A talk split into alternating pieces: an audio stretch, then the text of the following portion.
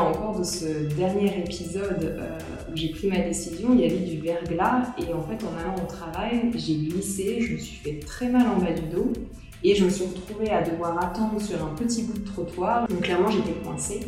Et j'étais vraiment à bout de tous les signes et de tous les empêchements qui euh, s'étaient manifestés pour, ne pas que j'aille au travail. Et je suis restée, je pense, pendant deux heures à peu près sur ce petit bout de, trottoir.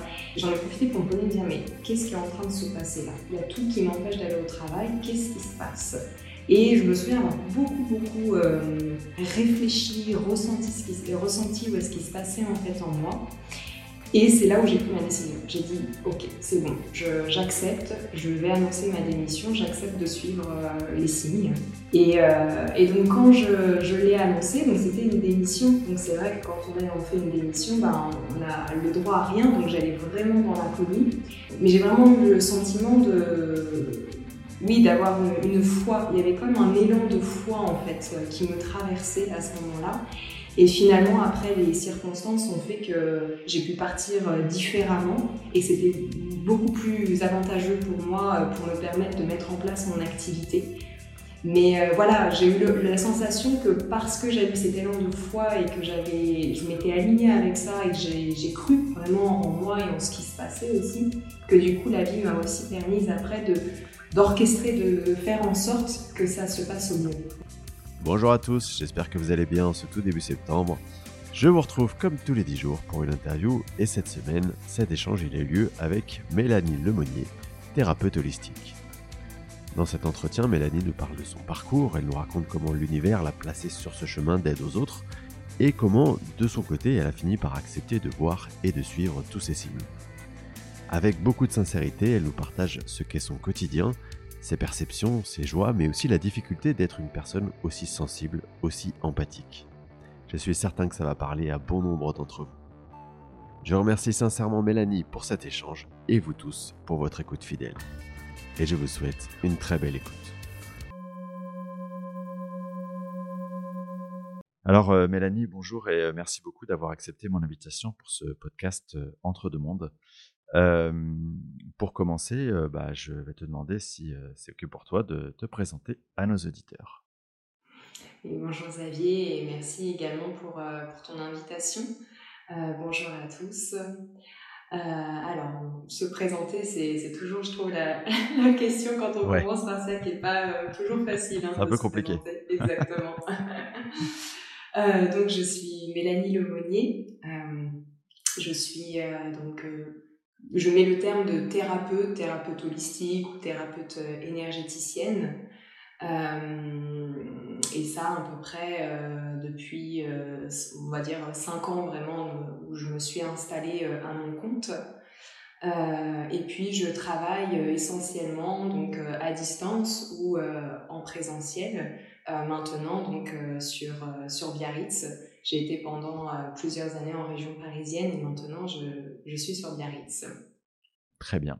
Est-ce que tu peux nous parler un petit peu de ton parcours? Alors, tu dis que tu es thérapeute. Euh, est-ce que euh, est-ce qu'il y a aussi l'étiquette, même si c'est une étiquette qu'on n'accepte pas, de, de médium Et est-ce que cette médiumnité, si c'est le cas, elle s'inscrit dès ton plus jeune âge? Alors effectivement, en fait, euh, dans le, dans le terme de thérapeute, il y a le côté, euh, oui, médiumnique. Euh, alors c'est vrai qu'on on, peut mettre beaucoup de choses en fait hein, derrière ce terme de, de médium. C'est pour ça que je, je, préfère le thème médiumnique plutôt que médium. Et dans mes consultations, effectivement, la médiumnité vient s'inscrire. pourquoi? Parce que je, je me laisse vraiment guider par mes perceptions, mon intuition. Et effectivement donc les informations, euh, les messages, les visions que on envoie pendant les séances et qui peuvent être une grande aide pour accompagner les personnes. Donc derrière le côté médiumnique, euh, pour ma part, je, ne suis pas là pour dire aux personnes ce qu'elles doivent faire ou parler euh, finalement d'un futur, de ce qui les attend, bien que parfois hein, euh, il peut y avoir effectivement cette information, mais en tout cas pour moi ce n'est pas, derrière le terme de médium, ce n'est pas en fait une voyance. Oui, voilà, c'est ça. C'est pendant les séances. En fait, on fait pas une consultation en fait de voyance pour savoir tout ce qui va se passer dans le futur. Par contre, euh, certaines informations peuvent vraiment être une aide et une guidance pour apporter des conseils aux personnes pour qu'elles comprennent mieux aussi ce qu'elles sont en train de vivre actuellement, euh, les schémas qui peuvent se présenter, les situations, les défis, et aussi éventuellement pour des personnes qui ont l'impression de ne pas forcément être sur le bon chemin de vie, entre guillemets, en tout cas qui se sentent pas forcément alignées actuellement avec ce qu'elles vivent, euh, que ce soit dans la vie personnelle, professionnelle, eh bien effectivement il peut y avoir en fait vraiment une aide euh, grâce aux informations, aux messages, euh, aux visions qui peuvent se présenter pendant, pendant la séance. Et tu me demandais donc si c'était depuis que j'étais jeune. Alors oui, j'avais des perceptions effectivement depuis mon plus jeune âge. Euh, j'ai pu me souvenir euh, petit à petit euh, au cours de mon propre parcours certaines situations, même certaines, certains épisodes, tu vois, un petit peu des images tout d'un coup qui te reviennent et tu, tu te rappelles de ça. Il n'y a pas forcément la situation, mais tu te souviens vraiment de quelque chose de particulier en toi que tu avais ressenti ou que tu avais vu. Et donc, c'est, il y a certaines choses voilà, qui sont remontées euh, au fil de mon parcours et qui, du coup, m'ont permis de comprendre bah, que effectivement, quand j'étais jeune, je percevais des choses, mais je ne comprenais pas, absolument pas. Euh, que c'était pas non plus toujours évident, des fois quand je pouvais parler de certaines choses, qu'on me comprenne. Voilà, il y avait une, une, grande solitude par rapport à ça, euh, à se, se, sentir à la fois peut-être différente, mais en même temps en ayant l'impression que bah, sûrement que tout le monde devait voir et percevoir aussi la même chose, donc c'était pas évident. Ouais, c'est vrai que tu, tu, fais bien de le dire. il y a souvent cette, cette, notion de solitude autour de, de, de, ces perceptions parce que bah, ça te rend un peu différent du commun des mortels, pour le mmh. coup. Et, et j'imagine qu'en tant qu'enfant, puis en tant qu'adolescent, c'est pas facile de se construire avec mmh. cette réalité qui est, qui est très différente. Euh, toi, est-ce que tu as, il y a un moment où tu as souhaité couper, ou tu as, as, as réussi peut-être à couper avec tout ça? Oui, je pense euh, effectivement qu'à euh, un moment donné, euh, dans je dirais pas forcément dans l'adolescence, mais même encore un peu plus tard, je pense avoir effectivement coupé. parce que je me souviens plutôt d'une période de ma vie en étant très jeune et adolescente où euh, oui, je pouvais ressentir beaucoup de choses et où c'était vraiment pas facile euh, d'avoir toutes ces informations et de vraiment pas les comprendre.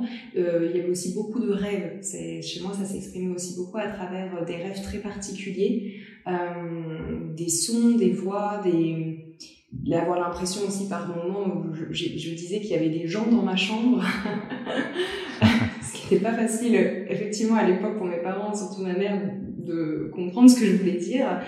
Mais par contre, je me souviens euh, peut-être que euh, quand je suis arrivée, peut-être plus en période euh, où j'étais à la fac, euh, je ressentais des choses, mais je pense avoir plus coupé quand même, voilà. Parce que j'étais peut-être plus prise effectivement là dans un plan mental par rapport à, mes études et effectivement euh, j'étais là très fermée par rapport à ce que je ressentais ce qui d'ailleurs m'a conduit à une forme de dépression et burn-out hein, clairement. Donc là, à ce moment-là, je, je, sens avoir plutôt fermé par rapport à tout, tout ce que je pouvais ressentir, le vivant en moi, mes émotions, parce que pour moi, c'était plutôt une forme de faiblesse. Et ça s'est réactivé après, en fait, euh, mes études. Voilà. Et donc, c'est ce, c'est ce burn-out euh, en question qui fait qu'il y a à nouveau euh, cette réouverture? Euh, oui, tout à fait. C'est-à-dire, euh, j'ai fait six ans d'années en droit. Euh, et j'ai eu donc euh, plusieurs phases, hein, c'est-à-dire il y a des moments où j'arrivais à remonter un peu la pente, et puis il y a des moments où vraiment je, m'écroulais par, euh, la charge, par la charge mentale, le stress, euh, énormément de travail. Hein. Pendant six ans, j'ai vraiment dédié, on va dire, ma vie euh, à réussir mes études de droit. et, et, effectivement, donc comme je disais, ça m'a ça m'a complètement euh, coupé donc du vivant en fait en moi. Et ensuite, quand j'ai arrêté mes études et que j'ai commencé ma vie professionnelle, là, ça a commencé à se réveiller. Pourquoi? Parce que je pense que alors, en fait, il y a eu deux choses. Il y a eu le fait de tout d'un coup d'avoir aussi un peu plus une forme de liberté. Euh, voilà, j'ai trouvé un premier emploi qui était euh, qui était euh, très juste pour moi avec des personnes très humaines et j'ai vraiment un très très bon souvenir de ce premier poste. Donc je pense que d'une certaine manière, en fait, en moi, il y a quelque chose enfin qui s'est ouvert, une forme de liberté. Et puis euh, j'ai vécu aussi ma première rupture amoureuse qui a été vraiment un gros déclencheur, un éveil en fait, parce que ça m'a guidée vers une personne qui, c'est ce que je dis pour moi, c'est vraiment un guide terrestre. Elle a été euh, donc toutes ces années, j'ai encore des contacts hein, avec elle, un vrai guide spirituel euh, pour moi.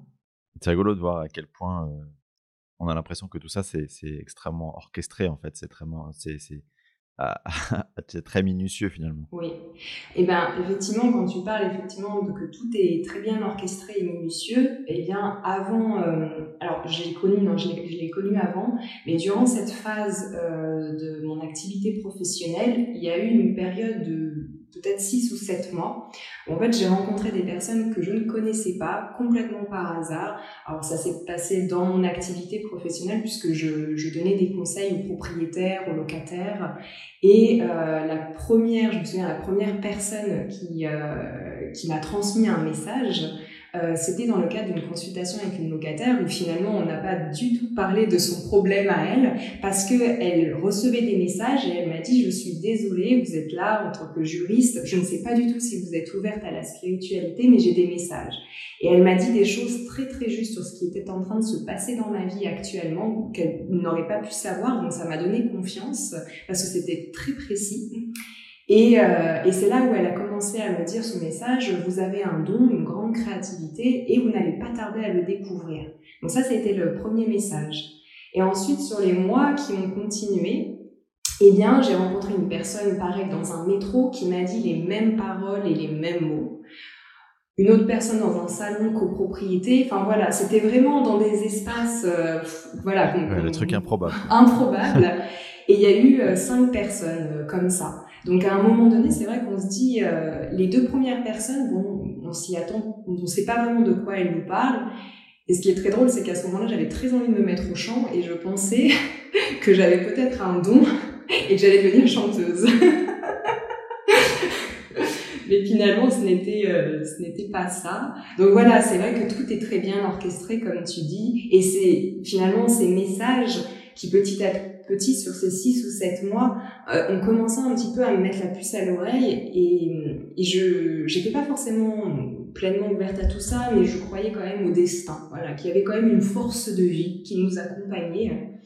Et à ce moment-là, c'est là où j'ai pris conscience euh, peut-être de ça. Je me dis, j'ai l'impression que la vie essaye de me dire quelque chose. À, quel moment, du coup, tu te dis, bon, allez, euh, allez j'arrête, j'arrête tout ce que j'ai fait jusqu'à présent et je me lance dans une aventure bah, complètement différente Ouais. Alors, euh, ce qui est venu déjà, la première chose, ça a été l'énergétique. Et euh, le message en fait que j'ai reçu, ça a été euh, lors d'une nuit où j'ai eu vraiment mes mains qui m'ont brûlé, mais vraiment. Et donc j'étais dans un état de mi-sommeil, mais en même temps consciente en fait de ce qui, qui était en train de se passer dans mes mains. Euh, et à ne pas comprendre, je me souviens, je me posais des questions, mais qu'est-ce qui se passe là dans mes mains? Et en me réveillant le matin, je me souviens avoir regardé mes mains, je me suis dit, mais est-ce que c'était un rêve? Qu'est-ce qui s'est passé? Mes mains ont l'air d'aller bien, pourquoi elles m'ont tant brûlé? Et c'est ensuite euh, une, euh, une magnétiseuse que ma mère a été voir parce qu'elle avait beaucoup de problèmes de dos, qui lui a parlé de moi, qui lui a dit les mêmes mots, qui lui a dit, dans notre activité, on parle aussi beaucoup de créativité. Et c'est ça qui m'a mis la puce un peu déjà à l'oreille au niveau de l'énergétique. Donc quand euh, c'est venu effectivement, j'ai commencé un petit peu plus à m'intéresser au magnétisme, au reiki. Donc tout en travaillant, je commençais un petit peu euh, à peut-être faire des stages, euh, à me rapprocher de personnes, de magnétiseurs ou de personnes en reiki pour comprendre finalement un petit peu, ben, ok, c'est quoi en fait, comment ça se passe tout ça, comment ça marche? Et et donc, euh, assez rapidement, euh, c'est vrai qu'il y a eu des perceptions euh, qui ont commencé à s'ouvrir, des informations, des messages. Et je commençais le week-end un petit peu à recevoir certaines personnes pour pouvoir faire des soins. Et ça s'est passé assez rapidement puisque, oui, puisque quelques mois plus tard, il y a eu beaucoup, encore une fois, beaucoup de synchronicités qui ont rendu mon travail de plus en plus compliqué, donc le poste où j'avais en tant que juriste, et notamment au moment où j'avais signé un CDI euh, au plus profond de moi, je, n'acceptais pas forcément de signer. Et là, il y a eu tout un tas de, difficultés, on va dire, jusqu'à ce que euh, il y ait vraiment eu un événement où je me suis dit, ok, là, je vais prendre ma décision et je vais annoncer ma démission. Et ça s'est passé comme ça. Donc, j'ai vraiment écouté les signes. Là encore, on sent que c'est hyper orchestré parce que c'est toujours comme ça, en fait, quand on est dans un métier où il faut qu'il y ait une, nouvelle direction qui soit prise. Mmh. Bah, il n'y a plus rien qui est simple en fait. Tout, tout se complique, tout. Et à côté de ça, il y a une voie qui s'ouvre où tout est hyper fluide en fait. Ça. Et, et c'est pas facile parce que j'imagine pour toi que bah, venant d'un métier plutôt assez cartésien, très ancré, tu te dis bah tiens, je me lance dans un truc, je sais pas mmh. du tout où je vais quoi. Oui, complètement. Hein. C'est vrai que déjà, il y avait euh, le fait de commencer à faire plus confiance en la vie et aux signes. Et de dire, OK, je...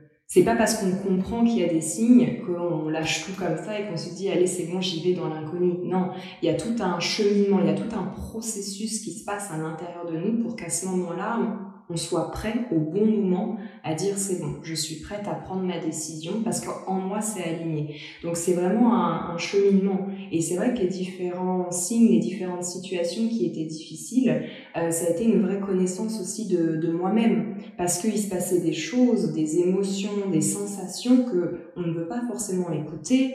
On est en lutte aussi avec euh, avec ça et puis euh, à un moment donné, on, on arrête d'être en lutte. Et je me souviens encore de ce dernier épisode j'ai pris ma décision. Il y avait du verglas et en fait, en allant au travail, j'ai glissé, je me suis fait très mal en bas du dos et je me suis retrouvée à devoir attendre sur un petit bout de trottoir, là où un petit bout il n'y avait pas de verglas.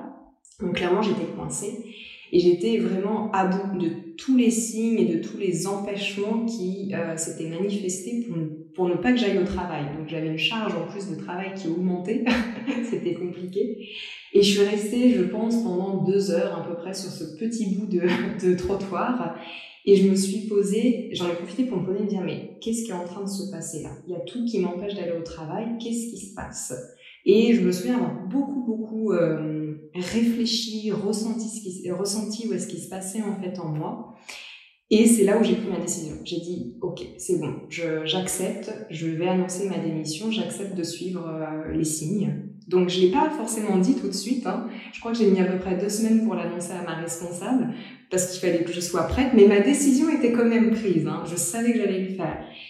Et, euh, et, donc quand je, je l'ai annoncé, donc c'était une démission. Donc c'est vrai que quand on, est, fait une démission, ben, on a le droit à rien, donc j'allais vraiment dans l'inconnu. Mais, euh, mais j'ai vraiment eu le sentiment de, oui, d'avoir une, foi. Il y avait comme un élan de foi en fait qui me traversait à ce moment-là. Et finalement, après, les circonstances ont fait que j'ai pu partir différemment et c'était beaucoup plus avantageux pour moi euh, pour me permettre de mettre en place mon activité. Mais euh, voilà, j'ai eu la sensation que parce que j'avais cet élan de foi et que j'avais, je m'étais alignée avec ça et que j'ai cru vraiment en moi et en ce qui se passait aussi, que du coup la vie m'a aussi permise après de d'orchestrer, de faire en sorte que ça se passe au mieux. Voilà. Ouais, c'est comme si quelque part on, avait un moment testé ta foi en disant eh, il faut, faut que tu y ailles. Et mmh. puis après, euh, une fois que tu y allais, c'est comme si on te dit bon, finalement, on va te mettre deux trois petits trucs qui vont faire que ça, va bien se passer. Voilà, c'est ça. Alors c'est vrai que j'aime pas parler de test parce que parfois derrière le mot test, c'est vrai qu'il y a certaines personnes qui peuvent avoir euh, euh, le côté un peu péjoratif. Ah, on me teste et peut-être si j'y arrive pas, si je, je voilà.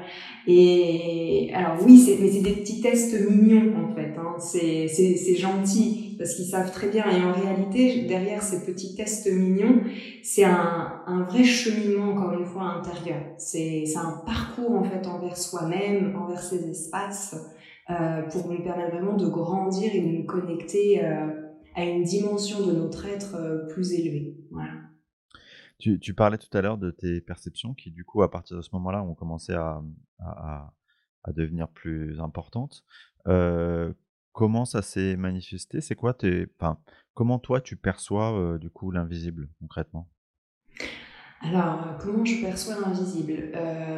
J'ai beaucoup d'images. c'est vrai que déjà à travers les rêves, je vois beaucoup de choses. On me montre pas mal de, choses. Et dans mes consultations, c'est pareil, j'ai aussi beaucoup de, visions. Mais je ressens aussi beaucoup dans mon corps. Donc, il est possible, effectivement, je parle des consultations, ça se passe pas que dans les consultations, mais essentiellement, c'est vrai que quand je suis en contact avec euh, mes clients et que, à un moment donné, je vais fermer les yeux pour me connecter à leur énergie, tout d'un coup, c'est un peu comme si euh, j'étais à l'intérieur d'eux et que je ressentais tout ce qui se passe en fait euh, en eux. Donc, je vais me laisser traverser en fait par par des émotions, par les sensations, peut-être par des, des espaces qui sont bloqués, et je vais aussi voir. Alors, je peux aussi alors, je sais, c'est pas vraiment entendre, c'est pas une voix, mais par contre, c'est une forme de télépathie. Tout d'un coup, il y a comme une voix en moi qui n'est pas la mienne et qui me parle. Euh, et donc, je vais transmettre aussi les messages de cette manière-là. Voilà, par rapport à cette voix euh, qui s'exprime. Est-ce que tu te sens toujours en, en sécurité quand tu te laisses traverser euh, Tu vois, parce que j'imagine que ça suppose un, bon degré de lâcher prise. Est-ce que tu, n'y a pas des moments où tu te dis, bah tiens, est-ce qu'il n'y a pas autre chose qui peut me traverser? Est-ce que je suis en sécurité quoi? Oui, bien sûr. Ça, ça fait vraiment partie aussi euh, d'un apprentissage, de savoir avec, euh, euh, avec qui, avec quelle énergie tu es en contact. Parce que dans un premier temps, quand on n'a pas forcément l'habitude, on peut effectivement avoir des doutes. Alors déjà, il y a, quand on a peur. Quand on a peur, on peut effectivement aussi attirer des présences qui vont venir nous embêter. parce qu'ils vont être en lien aussi avec cet espace de peur en fait qu'on qu'on vibre. Hein. Donc c'est vrai que je me souviens euh, beaucoup moins maintenant, hein, bien, sûr, parce que il y a, un discernement en fait qui se fait par rapport à la vibration énergétique euh, qui, est là. Mais au début, notamment dans mes méditations, je me souviens que c'est comme si euh, les, donc mes, guides, les présences qui étaient là, m'apprenaient en fait à discerner l'énergie avec laquelle j'étais en contact. Donc, euh, ce que je pouvais parfois ressentir, c'est qu'à partir du moment en fait où il y avait vraiment une énergie euh, d'amour, euh, ça c'était très bien, c'était positif et il n'y avait aucun souci. Mais par contre, parfois il y avait des énergies, alors oui, qui, qui est une énergie d'amour, mais des énergies tellement puissantes qu'on peut en avoir peur. Parce que l'intensité est tellement forte qu'on se dit oh là là mais est-ce que c'est juste et est-ce que le fait que ça se rapproche au fait de moi est-ce que est-ce que je vais pouvoir mon corps va pouvoir le supporter? Voilà. Et euh, ça je sais que ça pouvait me faire peur et je me demandais si c'était vraiment des énergies qui étaient euh, positives ou plutôt des énergies qui étaient négatives. Et petit à petit, j'ai appris en fait à collaborer, à, ressentir ces énergies, à savoir qu'elles étaient positives, mais c'était juste qu'il y avait une, intensité vibratoire, c'était des présences très élevées et que du coup, bah, quand ils se, eux, ils sont très loin en réalité, mais c'est juste que quand ils descendent petit à petit les plans et leurs énergies, on a l'impression que oui, ça, ça nous traverse et que notre corps, notre petit corps physique ne va peut-être pas supporter cette intensité.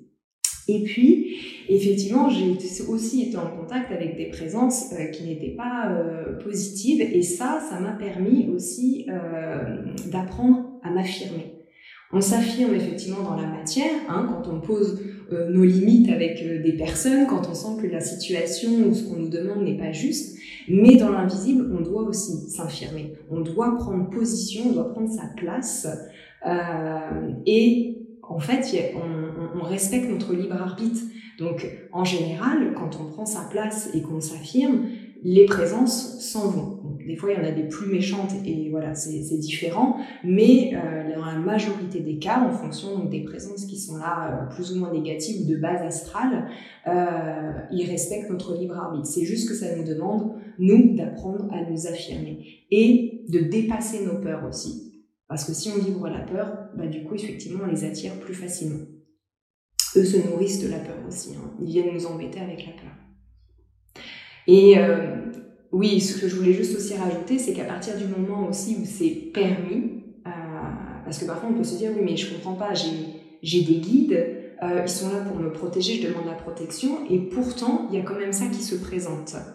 À partir du moment où c'est permis, c'est qu'il y a un apprentissage, il y a une leçon. C'est très juste pour nous, et c'est ça qu'il faut qu'il faut comprendre. C'est pas euh, si on se place en tant que victime par rapport à ce qui nous arrive, on aura plus de difficultés effectivement en fait à s'affirmer, à comprendre la leçon de cette expérience. Et eh oui, évidemment. Tu, tu, parles donc des guides. Est-ce que tu, tu, sens, toi, une signature vibratoire particulière quand c'est, par exemple, ton guide ou le guide d'autres personnes? Ou est-ce que c'est le fait que ce soit un guide tous les guides ont une signature vibratoire qui est celle des guides. Tu vois ce que je veux dire? Mmh, Oui, je comprends. Oui, oui. Bah déjà, euh, euh, nous-mêmes, on, a plusieurs guides euh, qui nous accompagnent durant notre vie. effectivement, on peut avoir des guides qui vont être là de notre naissance jusqu'à la fin de notre vie, mais par contre, au cours de notre parcours et de notre évolution, on va avoir parfois d'avoir besoin de, de différents guides parce qu'ils vont venir nous apporter quelque chose en particulier. Ils vont peut-être venir nous aider à éveiller quelque chose, à venir activer une force, une confiance. Donc là, effectivement, on sent la différence hein, de signature vibratoire. Moi, ça m'est arrivé à plusieurs reprises dans des méditations, tout d'un coup, d'avoir par exemple une énergie, une vibration que je ne connaissais pas, et me dire, tiens, je ne l'ai jamais ressenti. Qui, qui c'est Alors voilà, donc après, du coup, bah, on commence un petit peu à, poser des questions. Bah, qui, es-tu? Pourquoi tu te présentes à moi? Que viens-tu m'apporter? Que viens-tu m'aider peut-être à prendre conscience, à réveiller en moi ou, à activer? Et puis finalement, au, bout d'un moment, ben, ces guides, une fois qu'ils ont euh, accompli ce qu'ils avaient euh, besoin d'accomplir, en tout cas venir nous aider, et eh ben ils s'en vont. Voilà. Et puis par contre, non, il y en a d'autres effectivement euh, que je ressens depuis un moment. Il peut y avoir aussi des guides euh, où tout d'un coup il va y avoir une reconnexion qui se fait. On ne l'a pas forcément senti avant, cette reconnexion. Ça ne veut pas dire que le guide n'était pas là, mais peut-être on ne l'a pas forcément senti. Et tout d'un coup il y a une reconnexion en fait qui se fait. Voilà. Donc euh, voilà, il y a des guides comme ça euh, qui, qui, sont, qui sont là suite à cette reconnexion. Après, par rapport à cette différence par rapport aux autres, aux guides des autres personnes, oui, je ressens la différence effectivement, notamment en consultation. Avant de, de faire la séance, je me connecte toujours moi à ma propre équipe spirituelle. ce que moi j'appelle des équipes en fait. Voilà, ça c'est mon équipe, ils m'accompagnent. Il y a aussi ceux qui m'accompagnent pendant les séances. Et puis ensuite je vais me connecter à l'équipe spirituelle de mon consultant. Euh, et en tout cas ceux qui vont être les plus appropriés, les meilleurs pour cette séance. Voilà, et je sais effectivement reconnaître, oui, la différence vibratoire, parce que peut-être les informations ne vont pas être transmises de la même manière. Euh, oui, il va y avoir cette différence vibratoire aussi, tout à fait. Donc, euh, hmm. Est-ce qu'il y a des jours ou des, ou des séances où euh, bah, ça marche pas en fait? Il n'y a, personne au bout du fil euh, ça, ça m'est rarement, rarement arrivé. Par contre, ce qui est possible, c'est euh, que la personne ait des blocages ou des protections. Et euh, du coup, effectivement, euh, je, je, je, peux avoir plus de difficultés, euh, ce que je dis moi, à pénétrer à l'intérieur. Mais quand c'est comme ça, je l'exprime à la personne et finalement, ce qui va être intéressant, c'est d'aller explorer cette protection, ce blocage en fait qui est là. Pourquoi finalement là cette partie euh, en toi bloque et ne veut pas. Voilà. Et on peut après le faire différemment. Et vraiment, la, plupart des cas, je ne pense pas me souvenir d'un cas où une séance, vraiment, ça n'a pas été possible. En général, en fait, cette partie-là, elle, euh, elle, elle s'adoucit et elle, elle, elle, finalement, elle laisse passer. Euh, parce qu'il y a aussi une, une, confiance aussi installée. Donc j'aime bien moi discuter avec cette partie-là euh, pour qu'elle prenne confiance. Voilà. Donc soit je vais dire des mots à la personne et finalement donc du coup c'est ça qui va permettre à cet espace qui est bloqué ou qui résiste ou qui se protège de se dénouer et tout d'un coup de s'alléger. Euh, ou alors des fois peut-être je dis pas forcément des mots et je reste que en contact avec cet espace en elle au, fil de ta pratique, est-ce que est-ce qu'il y a une confiance qui s'est installée dans les messages que tu reçois, les messages que tu transmets? Parce que j'imagine que parfois tu transmets des messages dont tu n'as absolument aucune, enfin, tu sais pas si ça va parler à la personne. Mmh. Euh, est-ce que est-ce est-ce que finalement on vit toujours avec une sorte de doute de ce qu'on transmet, ou est-ce que quand même euh, au bout d'un moment, bah, tu étais en confiance quoi, avec les informations qui t'arrivent et que tu transmets? Mmh. Euh, oui, alors c'est très intéressant ta, ta question. Euh, donc, ce qui est sûr, c'est que oui, il y a une confiance qui s'installe par rapport au début quand j'ai commencé et euh, aujourd'hui. Bien sûr, les, les, les séances euh, nous permettent nous aussi, euh, en tant que thérapeute d'une manière générale, de toute façon, hein, de prendre confiance. Euh, et euh, pour moi, ce qui a été euh, le plus important, c'est d'apprendre à travailler et à collaborer avec ces présences qui m'accompagnaient. Et que finalement, ce n'était pas moi qui faisais les choses, ce n'était pas euh, mon, euh, mes perceptions d'une certaine manière ou mes ressentis à moi, mais vraiment d'essayer de plus en plus de me laisser traverser et d'être euh, vraiment un canal. Et ça, ça donne confiance. Ça, ça donne vraiment confiance en fait de s'installer dans cette posture de je suis un canal et je me laisse complètement traverser par les informations. Après, il peut y avoir effectivement euh, des fois des informations qui vont tout de suite parler à la personne, il n'y a pas de problème. Et puis par moment, il y a d'autres informations, si ça, si ça vient toucher un peu à l'inconscient, des choses qui sont encore profondes et que, qui ne sont pas forcément remontées euh, à la surface de l'être de la personne, eh ben peut-être elle, elle en a pas forcément conscience. Et euh, ça peut ne pas forcément tout de suite lui parler. Mais en général, au cours de mes séances, à un moment donné, ça revient et la personne, elle comprend. Par exemple, j'ai eu une consultation la dernière fois donc avec, euh, avec une femme. Euh, et puis, il y avait, euh, dès que je ferme les yeux, il y avait comme un, un bébé mort, en fait, euh, à l'intérieur, euh, enfin, qui était coincé dans un de ses corps énergétiques. Et ce qui est intéressant, c'est que donc, du coup, je lui exprime euh, effectivement ça. Il n'y avait pas eu dans cette euh, vie-là euh, de fausses couches ou quoi que ce soit. Donc là, ça venait d'une vie passée. Et ce qui est vraiment drôle, c'est qu'elle me dit, bah écoute, il y a plusieurs années, j'avais été voir un monsieur qui m'avait dit la même chose, mais à l'époque, je n'étais pas du tout ouverte en fait à ça, et je n'avais pas du tout envie d'y croire, donc j'ai laissé tomber. Et là, plusieurs années après, moi, je revenais avec cette information, mais elle était prête. Donc parfois, on vient aussi poser des petites graines en tant que thérapeute. On n'a pas forcément toujours, hein, avec tout le monde, la mission de les accompagner jusqu'au bout. On a parfois juste une mission d'aller poser des petites graines et ça va germer soit avec nous au cours des séances, soit avec d'autres personnes. Mmh. Oui, bah c'est effectivement exactement ce qui se passe dans, dans les séances d'hypnose transpersonnelle, puisque il y a des informations qui nous sont données pour tout de suite, parce qu'on en a besoin tout de suite, et puis il y a des informations qui sont pour plus tard. Et parfois, on n'est pas en mesure de les intégrer tout de suite, c'est simplement en réécoutant peut-être la séance euh, deux, trois mois après qu'on se dit Ah, mais oui, effectivement, ça me parle maintenant. Complètement, ouais. Et c'est important en fait d'être d'accord avec ça, de ne pas se juger. Et, et, et comme tu disais, le mot c'est vraiment en fait de, se, de laisser intégrer les informations. Il y a des informations qu'on peut digérer très rapidement et il y en a d'autres, il y a besoin de temps et c'est tout à fait normal. Comment, euh, quand on est médium comme toi, enfin quand on capte ces informations-là et qu'on a en face de nous quelqu'un qui vient et qui en demande, euh, comment on gère un peu le, poids que ça peut supposer de, tu vois, euh, c'est quelqu'un qui va attendre beaucoup de, ce que tu vas lui donner. Est-ce qu'il n'y a pas un moment où parfois ça peut être un peu pesant pour toi?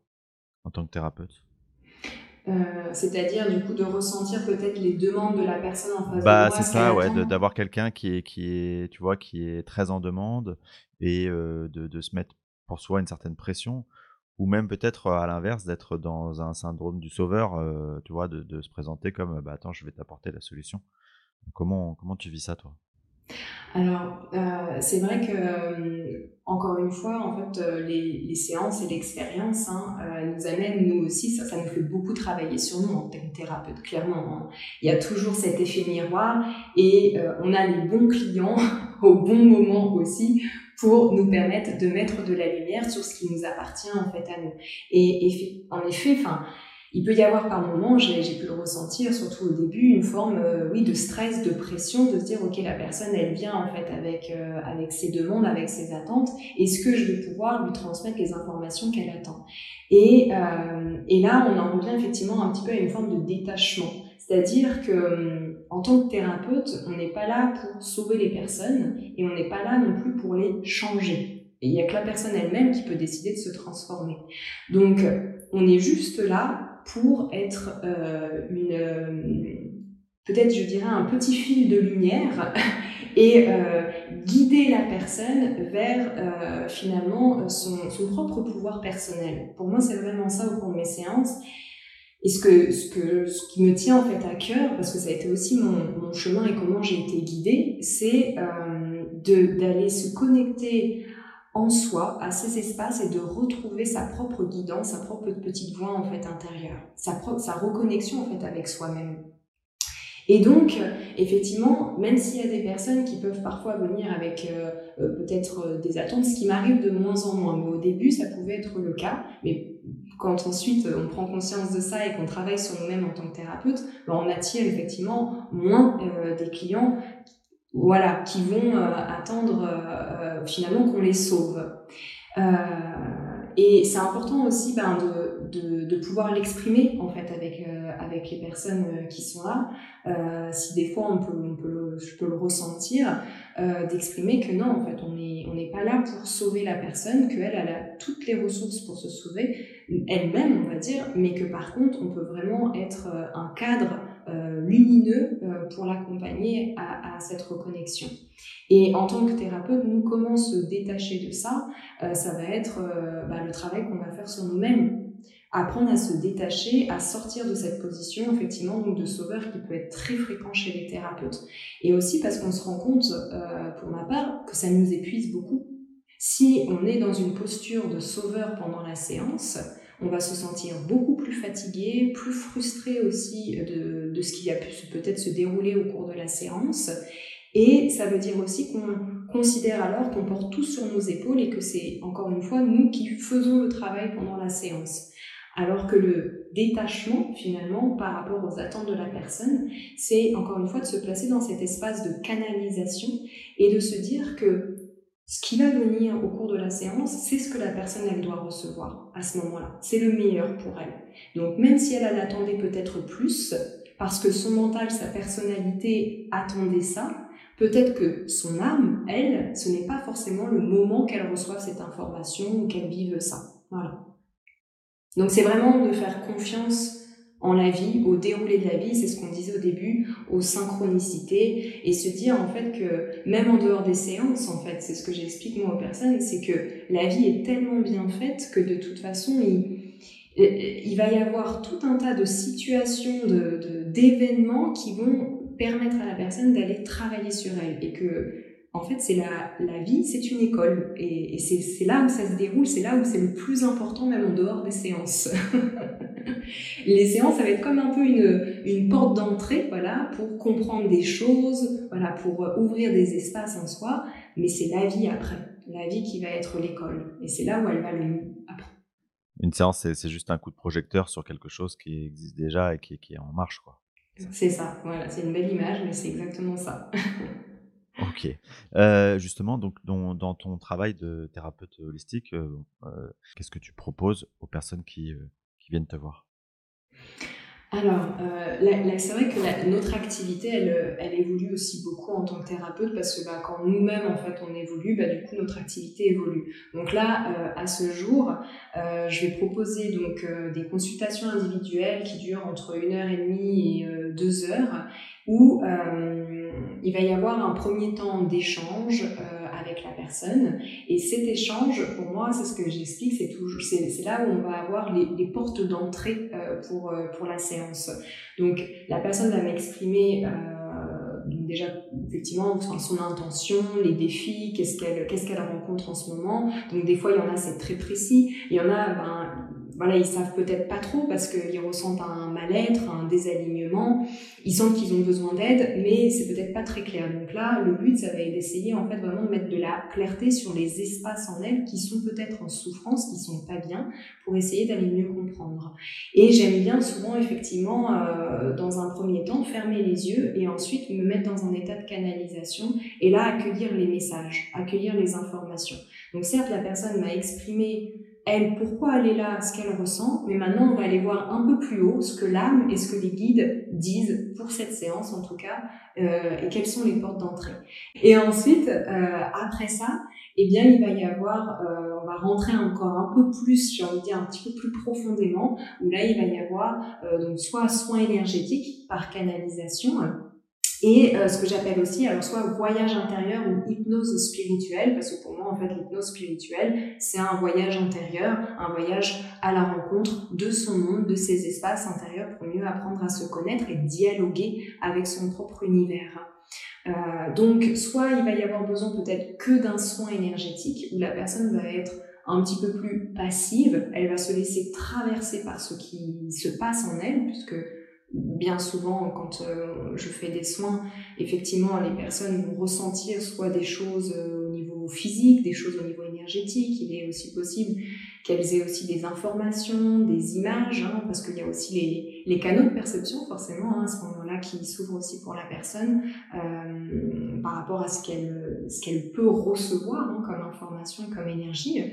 Et puis, euh, si je sens que ben, on me guide aussi peut-être vers autre chose par rapport à ce que à ce qui vient, euh, je peux continuer le soin tout en l'accompagnant dans un voyage intérieur ou une forme d'hypnose spirituelle. Donc là, il peut y avoir soit une guidance par rapport à des visualisations en fait qu'on m'envoie, donc je guide la personne en fait à faire ces visualisations qui peuvent souvent être des visualisations de guérison, ou alors peut-être la personne a besoin d'être plus active et vraiment euh, d'aller dialoguer, comme je disais, avec ses espaces intérieurs. Et là, je vais lui poser certaines questions pour l'accompagner à descendre petit à petit, couche par couche, au cœur d'un espace. Voilà. Et donc là, ben, c'est elle qui va finalement se laisser euh, traverser par euh, les réponses qui vont, euh, qui vont venir, qui vont s'élever au moment où je lui pose la question. Voilà. Tranquillement, elle, elle va se poser elle-même la question à cet espace. Il y a une forme un petit peu où la personne, elle est comme dédoublé. J'ai envie de dire, il y a sa conscience hein, supérieure et puis il y a sa personnalité, ses, ses, ses, espaces intérieurs. Et effectivement, c'est plutôt la partie sage qui va euh, aller poser les questions euh, aux espaces intérieurs pour aller leur apporter aussi ce dont ils ont besoin, écouter son monde intérieur, être vraiment à l'écoute avec bienveillance avec ce qui se passe en elle. D'accord. ces accompagnements, euh, ces accompagnements, ils sont en, en présentiel, euh, en distanciel, les deux? Les deux, tout à fait. Oui, c'est les deux. Et ça fonctionne aussi bien euh, à distance euh, qu'en en présentiel. Toi, quand tu, quand tu vois une personne, quand tu te connectes à elle, de quoi tu as besoin? Est-ce que simplement le fait de regarder la personne, de poser l'intention, ça suffit? Ou est-ce qu'il y a, pas, un, un protocole ou quelque chose?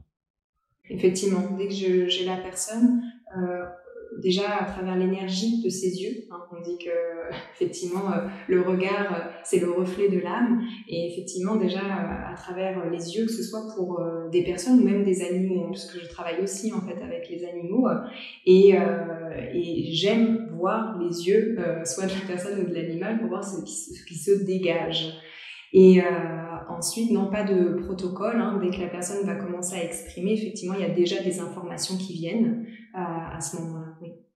Mais alors, du coup, euh, si tu captes ça à travers les yeux, euh, dans, ton, dans ton quotidien, euh, dans, quand tu n'es pas en, en, séance, est-ce que ça t'arrive de. Enfin, tu vois, est-ce que tu arrives à capter ces mêmes informations quand tu vas faire tes courses ou quand tu vas voir, quand tu vas à la banque?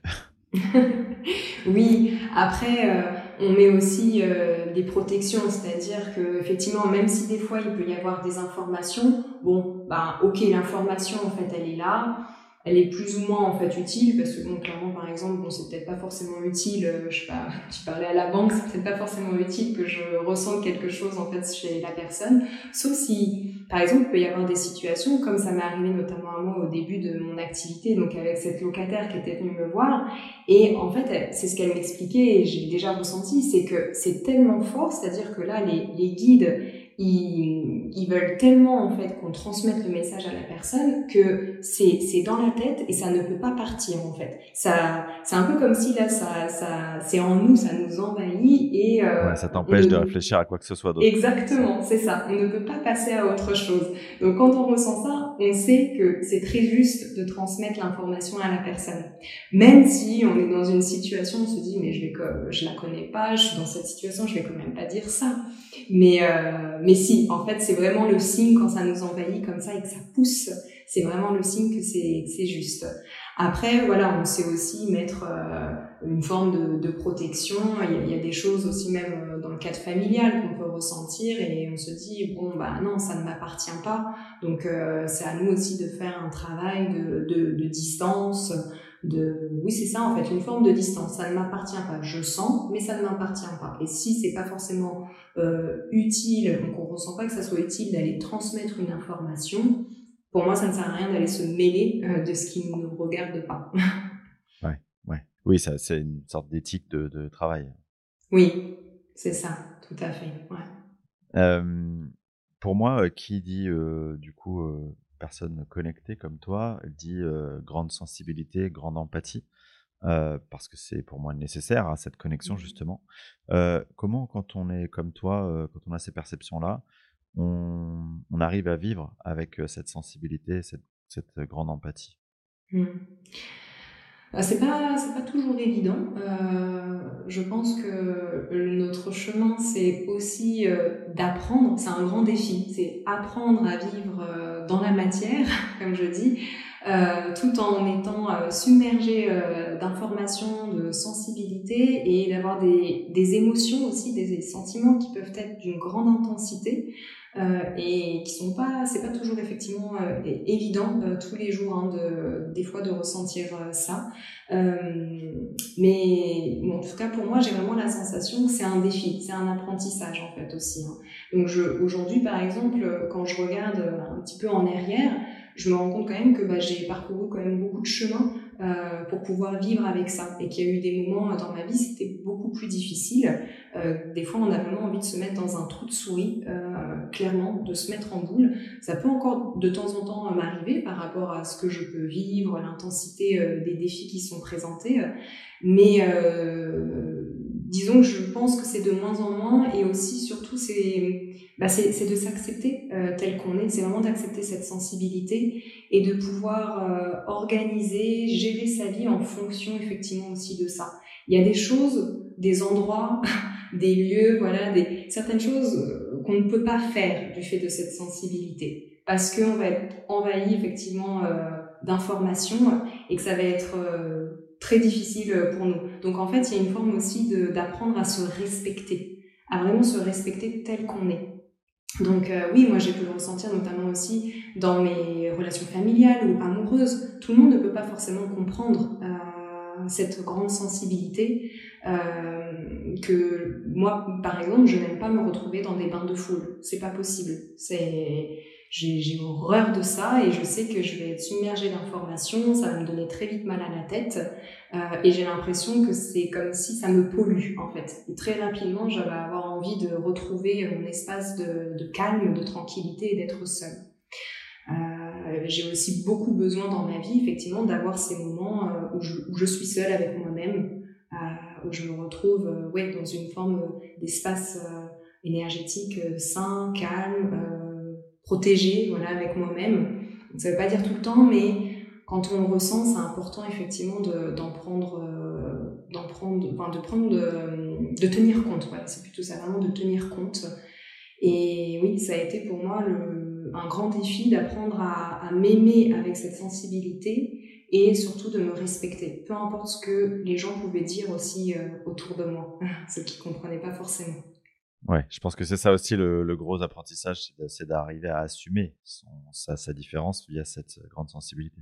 Oui, oui, oui de s'affirmer par rapport à ça et de ne pas se laisser happer finalement parce que les autres euh, peuvent dire ou ne pas comprendre. Après, euh, moi, je, comprends complètement qu'on ne peut pas comprendre cette sensibilité. Aujourd'hui, euh, je ne me sens plus euh, euh, mal comme peut-être je pouvais me sentir en fait avant, en disant bah, en fait la personne ne comprend pas, elle me juge euh, et, euh, et d'une certaine manière peut-être moi avec euh, cette grande sensibilité, je pouvais avoir euh, aussi peut-être un petit air hautain en disant bah oui mais toi tu ne ressens pas les choses comme je ressens. mais en réalité, voilà, vraiment, on travaille aussi sur soi, on évolue et, euh, et aujourd'hui, je le comprends, mais totalement qu'on ne peut pas comprendre ça et que nous-mêmes, en tant que grands euh, sensibles, on est amené aussi à respecter complètement aussi les autres là où ils en sont avec leur propre sensibilité. Il y a des sensibilités très très différentes. Je pense qu'on est tous en fait sensibles en réalité, on a tous cette sensibilité en tant qu'humain. C'est juste qu'elle s'exprime en fait de manière différente à des niveaux d'intensité différents. Et il faut pouvoir respecter effectivement cette sensibilité de chacun. Euh, il y en a qui, qui n'ont pas forcément cette conscience et, euh, et c'est ok s'ils ne respectent pas l'hypersensibilité. Mais par contre, nous, notre responsabilité, ce qui nous appartient, ben, c'est par contre de s'accepter et, et de, de, de, comment dire, d'avoir confiance en fait en notre sensibilité et de nous respecter. Ok. Euh, Mélanie, merci euh, beaucoup pour euh, cet entretien. Je vais te poser deux petites questions que j'aime bien poser aux personnes que j'interviewe avant qu'on termine du coup cet échange. la première, c'est est-ce que dans ton parcours, toi, il y a des, des, ouvrages ou des références ou des personnes qui t'ont aidé à, à, sur, ce, sur ce cheminement? Est-ce que bah, tu peux nous les partager si c'est le cas? Alors, ça paraît peut-être un peu bizarre, mais clairement, moi, je n'ai pas euh, beaucoup lu. Euh, j'ai très, très, très peu d'ouvrages. C'est vrai que j'ai beaucoup appris euh, par l'expérience et avec les informations que je recevais des guides. Donc, j'ai très peu lu. Par contre, il y a un livre que je conseille parce que ça a été quand même un premier livre que j'ai lu quand j'ai commencé à m'ouvrir à tout ça. Et c'est venu, en plus, ce livre est venu à moi d'une façon euh, très particulière aussi, c'est Le guerrier pacifique de Dan Millman. Je, je suis fan de, de, voilà, de ce livre-là, de, de, ses autres ouvrages aussi, mais celui-là, euh, je me suis sentie euh, très reliée, très connectée en fait à son histoire, et ça a été vraiment le premier livre que j'ai lu. voilà. Ah, c'est la deuxième fois qu'on m'en parle. Ah oui, d'accord. Il va falloir que je m'y penche. oui, vraiment, je, j'aime beaucoup son écriture, la façon dont euh, il, euh, il, exprime aussi toute son, son histoire. Donc euh, voilà, et c'est vrai qu'il est venu aussi à moi d'une façon particulière où j'étais à la FNAC pour chercher un livre qui m'était apparu en rêve. je crois que le titre du livre c'était Être ou ne pas être. Voilà, et j'avais vu en gros ce titre-là dans mon rêve, donc je m'étais dit bon, il faut que j'aille chercher ce livre à la FNAC. Et finalement, je ne suis pas repartie avec ce livre puisque il y avait une rangée et ce livre de Dan Millman était, euh, était mal rangé. Donc, euh, du coup, je, l'ai vu apparaître assez de loin et sincèrement, il y a eu comme une lumière, un couloir de lumière qui m'a guidé vers ce livre. Et clairement, le, quand on voit euh, la page du livre, ça, ça, ça indique pas vraiment ce qui va, ce qui va être dit dans le livre, mais pourtant, j'ai vraiment senti que je devais l'avoir. Voilà. Donc, oui, sinon, oui, c'est vrai, effectivement, je suis désolée, je pourrais pas forcément proposer d'autres livres. La, la, deuxième question que je souhaite te poser, c'est euh, pour toutes les personnes qui euh, sont, sont, sur euh, ce chemin d'éveil spirituel, d'ouverture à cette compréhension des mondes invisibles. Qu'est-ce que tu peux leur conseiller? Par quel bout prendre ce, ce chemin? Je pense que l'un des conseils pour moi, c'est vraiment de revenir à soi. C'est-à-dire que finalement, j'ai l'impression, en tout cas, hein, euh, peut-être juste par mon chemin, après ça peut s'exprimer différemment pour d'autres personnes, mais en tout cas pour ma part, la connexion au monde invisible, c'est de plus en plus ouvert plus je descendais à l'intérieur de moi, finalement. Donc la descente dans mes profondeurs, finalement, dans mon être et dans cette connaissance de moi, fait qu'il y a eu vraiment euh, en parallèle, en fait, cette ouverture de plus en plus euh, vers le monde, vers les mondes invisibles. Et petit à petit, c'est là où, euh, bah, quand on est prêt, effectivement, les, choses viennent à, nous, euh, voilà, à des dimensions euh, différentes, on va dire. Donc, euh, pour moi, si on veut finalement se sentir en toute sécurité dans cette ouverture avec l'invisible, eh bien notre sécurité, on la trouve en fait dans notre base, dans notre, dans notre, dans notre intérieur. Cette sécurité, cette confiance en qui nous sommes. Euh, et c'est comme ça en fait que pour moi la sécurité, la base, elle s'installe pour monter et aller plus haut vers les dimensions supérieures. Super. Eh bien, écoute, euh, merci encore pour cet échange passionnant. Euh, J'en profite pour dire à tous les auditeurs que je mettrai évidemment tous tes liens, tous les liens que tu me donneras euh, dans, le dans la description pardon, de l'épisode, que ce soit sur euh, YouTube ou sur toutes les plateformes de podcast sur lesquelles vous pouvez écouter cet épisode. Merci encore à toi, euh, Mélanie, et merci à vous tous, chers auditeurs, pour votre écoute fidèle. Merci beaucoup, Xavier. À bientôt. À bientôt.